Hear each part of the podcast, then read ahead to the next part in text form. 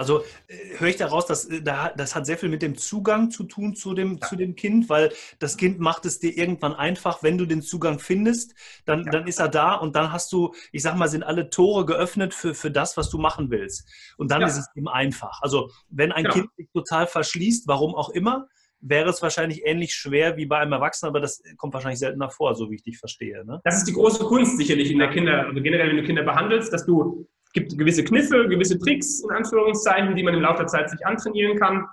Aber ansonsten ist es wirklich die Beschäftigung auch mit dir, eben mit, mit äh, ja, wie warst du als Kind? Was sind Momente, in denen du dich als Kind total verbunden gefühlt hast? Eben genau diese Momente im Sandkasten, wo die Welt dir gehört hat, wo, wo alles in Ordnung war, wo jeder, ne, wo es keine Trennung gab.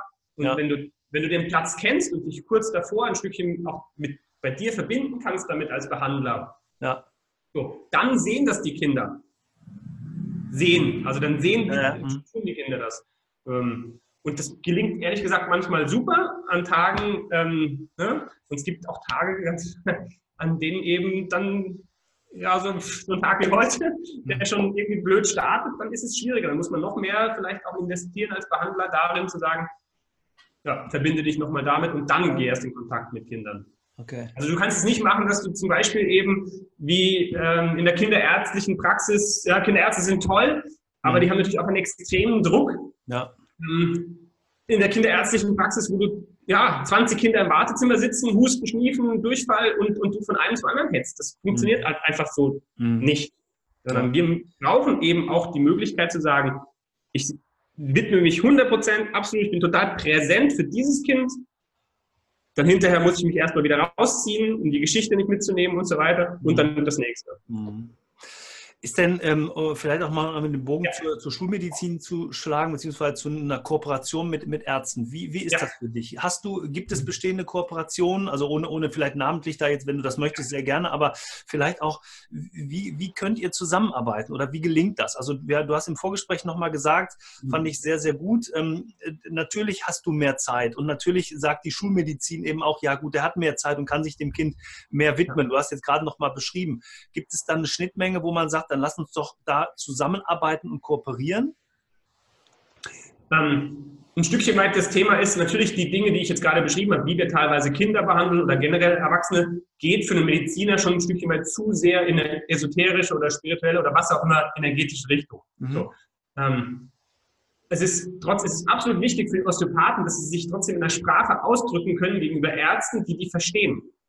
Das heißt, du musst trotzdem eben vielleicht bis zu einem Master gegangen sein und trotzdem verstehen, okay, das ist der Weg. Mhm. Und in dieser Sprache musst du auch sprechen können. Du musst die anatomischen Strukturen benennen können, du musst, musst die Wirkweisen auch hinterfragen, du musst vielleicht auch selbstkritisch sein. Und wenn du in dieser Haltung einem, einem Schulmediziner begegnen darfst, dann habe ich die Erfahrung gemacht, es, es ist total cool. Also dann habe ich mehrere, in meinem Fall eben Kinderärzte, die gesagt haben, okay, so was der so sagt, wir treffen uns mal auf einen Kaffee, dann höre ich mal zu. So, und dann sind die irgendwann sogar selbst gekommen mal in Behandlung. Mhm. Das sind natürlich die besten Kooperationen, die man haben kann. Ja. Mhm.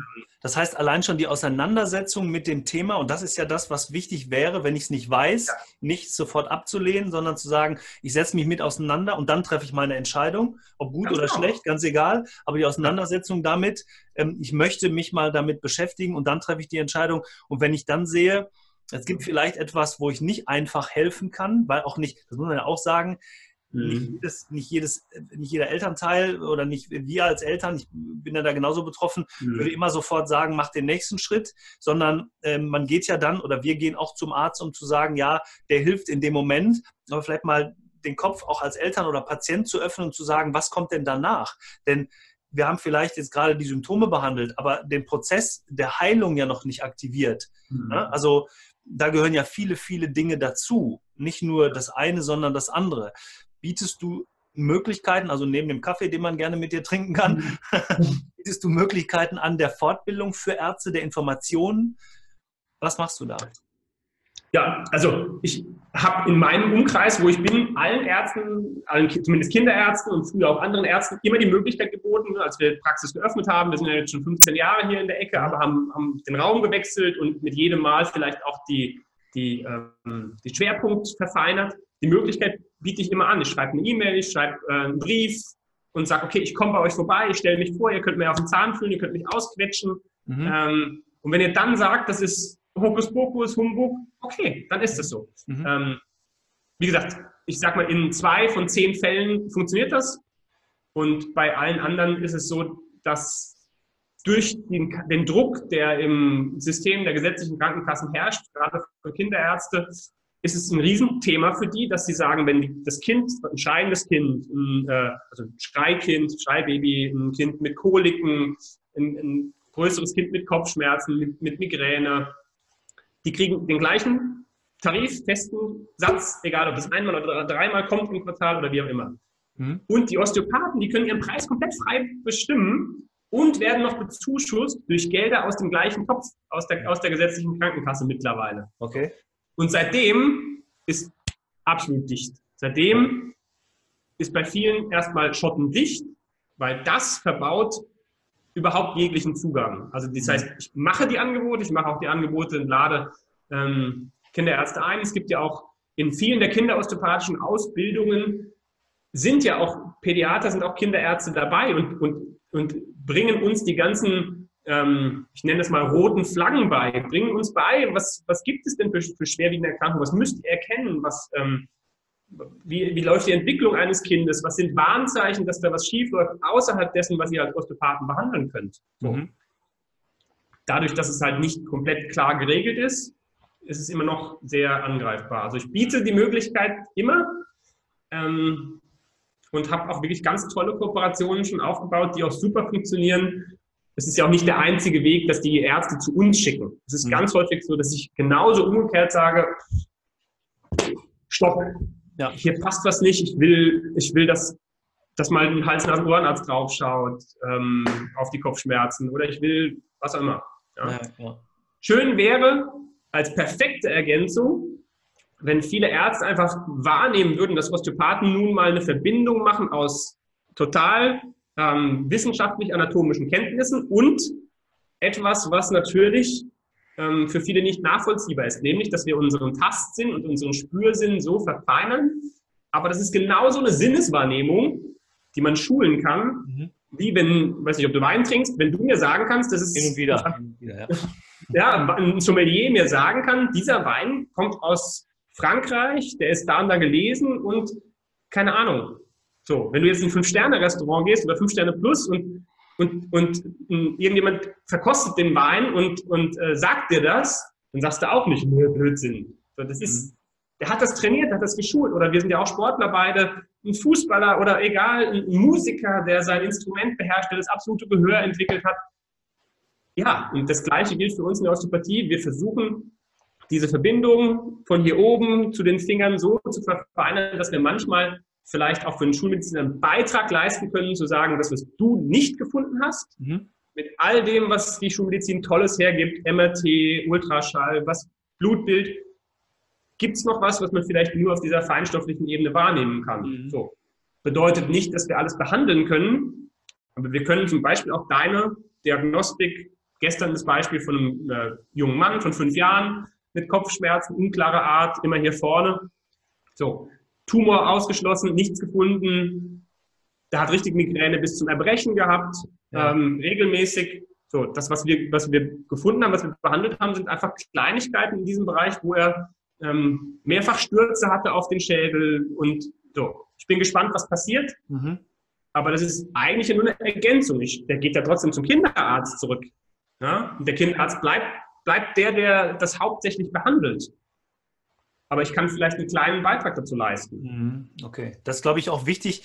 Ähm, ich, also es hört, ich hört sich immer so ein bisschen so raus, das erlebe ich ja auch mit anderen Dingen, die wir hier so vorstellen. Ich versuche ja immer eine Brücke zu schlagen, also von der klassischen Medizin hin zu neuen Dingen, weil ich auch der Überzeugung bin, dass die, die Medizin sich in Zukunft oder die Behandlungsmethodik in Zukunft auch verändern wird, dass wir neue Dinge brauchen, eben über den klassischen Rahmen der Medizin hinaus. Ich bin allerdings auch der Meinung, dass wir äh, immer einen Teil dieser klassischen Medizin auch brauchen und dass diese Dinge in Ergänzung funktionieren müssen. Du hast es gerade im Nebensatz so gesagt, man, man muss ja auch Dinge ausschließen, wie zum Beispiel jetzt ein Tumor, der da der sitzt, der irgendwas, also dazu brauche ich natürlich eine, eine klassische Art von Medizin, dafür brauche ich vielleicht Untersuchungsmethoden, aber ähm, ich habe mir hier auch aufgeschrieben, gerade das Wort Konkurrenz auf der einen Seite, also man mhm. ganz häufig sehen die Ärzte, ähm, alternative Methoden ja in Konkurrenz und nicht in, also ähm, es gibt ja dieses neue Wort der Ko Kollaboration, das früher ja immer ne negativ belegt war, so nach dem Motto, da willet mhm. jemand im anderen Lager, holt Informationen aus dem anderen Lager, wie auch immer. Ich würde es aber heute im Positiven sehen, zu sagen,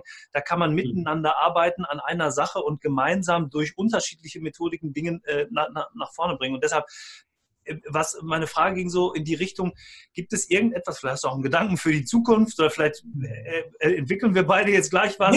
ähm, wie kann man über die Grenzen von München hinaus mit dir zum Beispiel in Kontakt äh, treten, mhm. um zu sagen, äh, ich bin jetzt, was weiß ich, in Hamburg, mich interessiert das Thema aber sehr. Gibt es irgendeine Akademie, gibt es online irgendwas, wo du sagst, ja, oder gibt es vielleicht eine, ich nenne jetzt mal zentrale Stelle, wo du sagst, da kann man sich auch regional ausbilden lassen?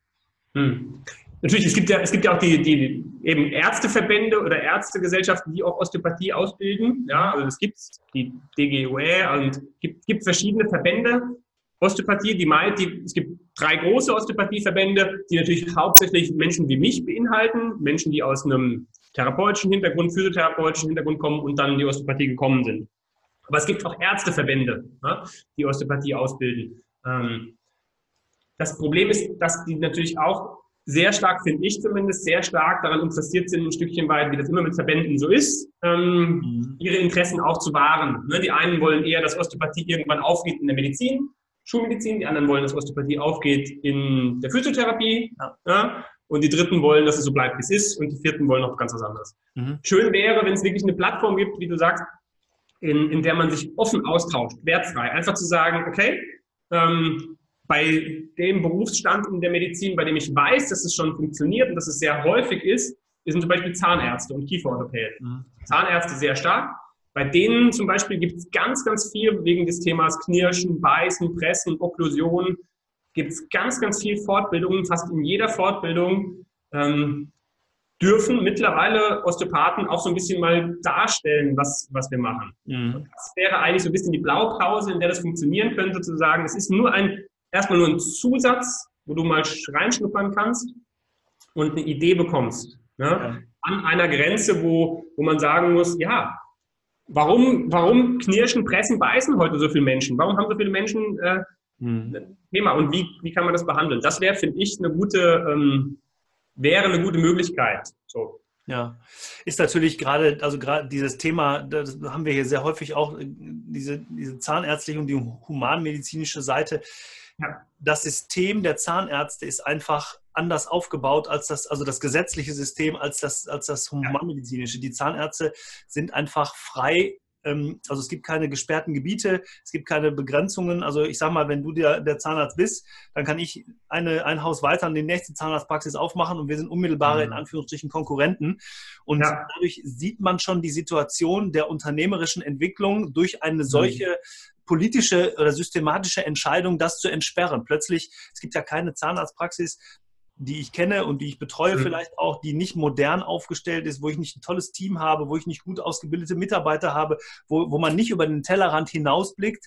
Ähm, ob das jetzt immer gut ist. Also es gibt natürlich auch Ärzte und auch Zahnärzte, wo man denkt, man ist in einer Maschinerie von äh, ähm, äh, Vorsorgeuntersuchungen gefangen, nenne ich es jetzt mal, wo man weiß, da, da muss die, die, der Wirtschaftsfaktor Zahnarztpraxis mhm. einfach in dieses System einzahlen, damit, damit das funktioniert. Also das, ob das mhm. immer gut ist, aber das Öffnen und, der, und, und die unternehmerische Ent Entscheidung daraus zu sagen, ich öffne mich jetzt mal anderen Methoden und gucke mal, gehe mal ein bisschen weiter, ja, arbeite mit Osteopathen zusammen, arbeite vielleicht auch mit Physiotherapeuten zusammen und so weiter und so weiter. Ich glaube, das ist der richtige Weg. Ja. Da gibt es immer positive und negative Entwicklung, aber grundsätzlich finde ich das positiv und ich würde mhm. mir wünschen, dass wir das in ähnlicher Art und Weise im humanmedizinischen Bereich auch haben. Ich glaube, dann haben wir noch mehr Potenzial für die Zukunft. Ja. Ja, sehr, sehr, sehr spannendes Thema. Ähm, mhm. Wie behandelt denn der Arzt in der Zukunft? Oder wie sollte er behandeln? Wenn du jetzt dir was wünschen dürftest heute hier mhm. bei mir, oder du darfst dir heute was wünschen bei mir, dann ähm, wie behandelt der Arzt in der Zukunft? Und wie, ja, genau. Ich würde eben, ähm, ich schlage nochmal einen anderen Bogen. Ich lese gerade, weiß nicht, ob du das kennst, das äh, neue Buch von äh, Jubal Harari, äh, das Thema ähm, zum Thema ne, kurze Geschichte der Menschheit.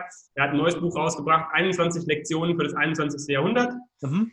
Ähm, unter anderem schreibt er darüber, über wie stark die derzeitige Digitalisierung, künstliche Intelligenz und so weiter auch die Medizin beeinflussen können ja. wird. Mhm. mhm. Wir wissen nicht, ob das in 10, 15, 50 oder 100 Jahren der Fall ist. Aber wenn das der Fall ist, was ja teilweise schon passiert, dass ein Computer viel genauer interpretieren kann, viel mhm. genauer sagen kann, ähm, ne, während natürlich bei Menschen einfach nur Abweichungen sind, was wir täglich erleben. Ne?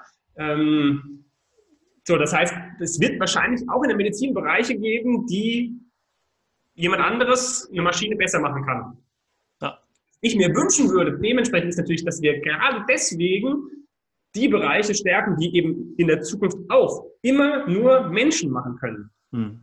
Ja, das ist doch ein absoluter Zukunftsmarkt, ähm, zu sagen, ich, ich ja, und ich weiß, so viele Ärzte, mit denen ich in Kontakt bin, so außerhalb des Professionellen, aber auch privat, die sagen, das ist doch total spannend, was ihr macht. Ja, mhm. also das, ähm, die Verbindung von ein Stückchen weit eben Wissenschaft, aber auch zuzulassen, dass ich als ich als Mensch dazugehöre, dass der andere als Mensch dazugehört und dass, dass wir uns irgendwo in einem Rahmen begegnen, in dem nicht nur das eine wahrgenommen wird, sondern in dem alles wahrgenommen wird. Mhm. Ja. Das, ähm, wenn ich mir das wünschen dürfte, wäre das äh, gerade so in Zukunft, im Blick auf die, auf die Zukunft, ähm, wäre wär, wär schon ja. ja, wünschenswert. Sehr schön. Also ich bin da total wieder deiner Meinung, äh, würde ich zu 100 mhm. Prozent unterstreichen. Ähm, ich, die, das hatten wir, glaube ich, kurz auch vorher schon. Also die Qualität der Behandlung kann ja nur steigen, wenn ich mehr Zeit habe für meinen Patienten und wenn es die eine Minute, die zwei Minuten sind, die mir eben irgendein System vielleicht eine, eine ich nenne es jetzt mal Routine oder zu systematisierende Behandlung abnimmt oder ich, ja habe immer im Kopf dieses einfache Bild, äh, Hautkrebs-Screening, ne, wo man sagen kann, wenn man das, den Rücken vor, kurz vor dem Bild halten muss, vorher und ich, der Arzt bekommt und sagt, die Auswertung ist sofort dahinter, gibt es ja schon. Ich habe diese ja. Zukunftsmedizin ähm, verschlungen auch, also sehr interessant mhm. von dem Schulz, von dem äh, Spiegel-Bestseller-Autor äh, und ja. ähm, der da im Silicon Valley gewesen ist und sich mit diesen Themen auseinandergesetzt hat. Also gibt es viele Wege, ich bin total bei dir. Ähm, mhm. Das ist eine richtige Richtung. Man muss es dann nur auch wieder richtig interpretieren und es nicht sehen als, als Konkurrenz, dass man Patienten wegnimmt, sondern in Ergänzung, immer in Ergänzung. Ne? Stefan, super. Wir sind, also ich habe noch, ganz ehrlich, ich sage das immer, dass ich noch viele Fragen habe, aber ich habe diesmal hier noch so viele Sachen auf meinem Zettel stehen. Aber ich habe ja auch, ähm, dass ich immer so denke, nach 45 Minuten Zuhören für Zuhörer ist dann auch so eine ja. Konzentrationsgrenze erreicht. Deshalb würde ich ganz gerne zum Schluss mit dir noch eine kurze Frage, kurze Antwortrunde ja. machen. Gerne. Ähm, die Zukunft der Medizin. Wohin entwickelt sich die Medizin in den nächsten fünf bis zehn Jahren?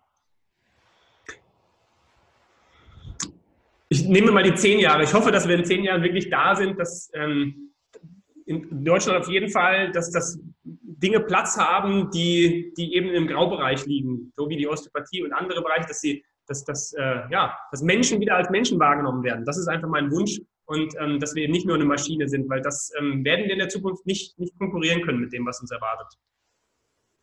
Was bedeutet für dich Gesundheit?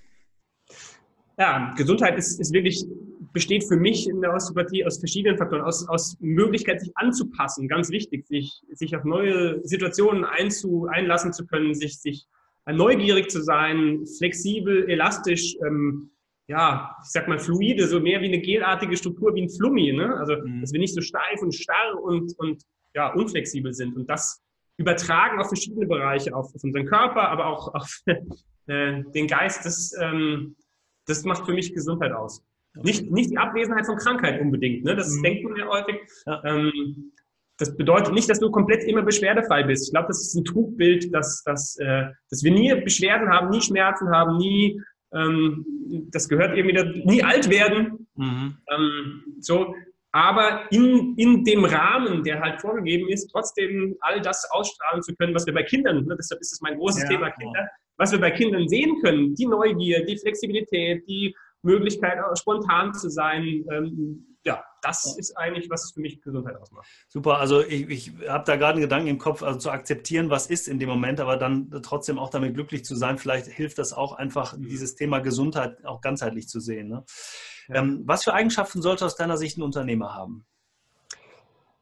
Ja, das ist das, was ich an mir beobachte, ist wirklich die, äh, was für mich den riesen Unterschied gemacht hat, ist wirklich diese Art von, von Selbstdisziplin, die, die trotzdem immer noch sieht, okay, was, was geht, geht. Manchmal ist es auch geht, geht manches auch nicht, das muss ich auch immer wieder erleben.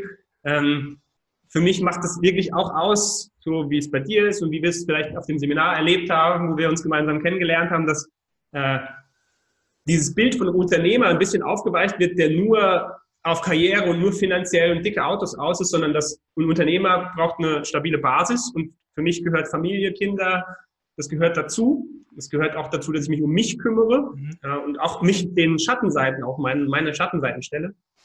Und, ähm, und trotzdem eben eine Mission habe oder eine, eine, das Gefühl, ich habe eine, ja, eine Aufgabe, eine Berufung und der gehe ich nach. Und das kann, das, das kann eben, Unternehmer kann ja, ne, kann klein, mittelständig, kann riesengroß sein. Mhm. Aber die Qualitäten, glaube ich, bleiben die gleichen.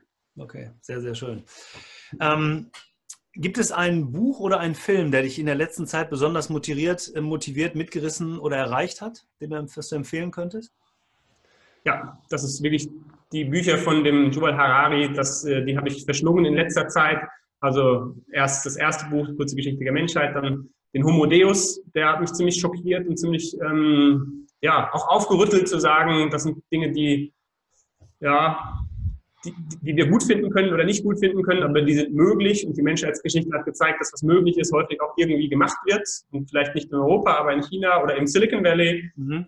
Ähm, und jetzt zuletzt eben jetzt gerade im Moment diese 21 Lektionen fürs 21. Jahrhundert, das ähm, ja, gerade in Bezug auch auf Medizin und auf das, was wir machen, das hat, die, die haben mich jetzt im letzten Jahr, habe ich die nacheinander verschlungen. Okay, sehr schön. Wir werden diese, diese Bücher verlinken und ähm, ne, wenn, wenn jemand Interesse hat dazu, ähm, sich das nochmal anzuschauen, genau wie ich sehr gerne möchte, dass wir deine ganzen Kontaktdaten verlinken. Also wenn jemand möchte, ich sage jetzt einfach mal, kann er ja vielleicht unmittelbar mit dir in Kontakt treten, mal anfragen, wie kann man irgendwelche Dinge tun. Wir werden deine Homepage beziehungsweise deinen Blog, deine, äh, ja, deine Kontaktdaten einfach mit reinnehmen, sodass man ähm, unmittelbar mit dir in Kontakt treten kann, wenn man das möchte.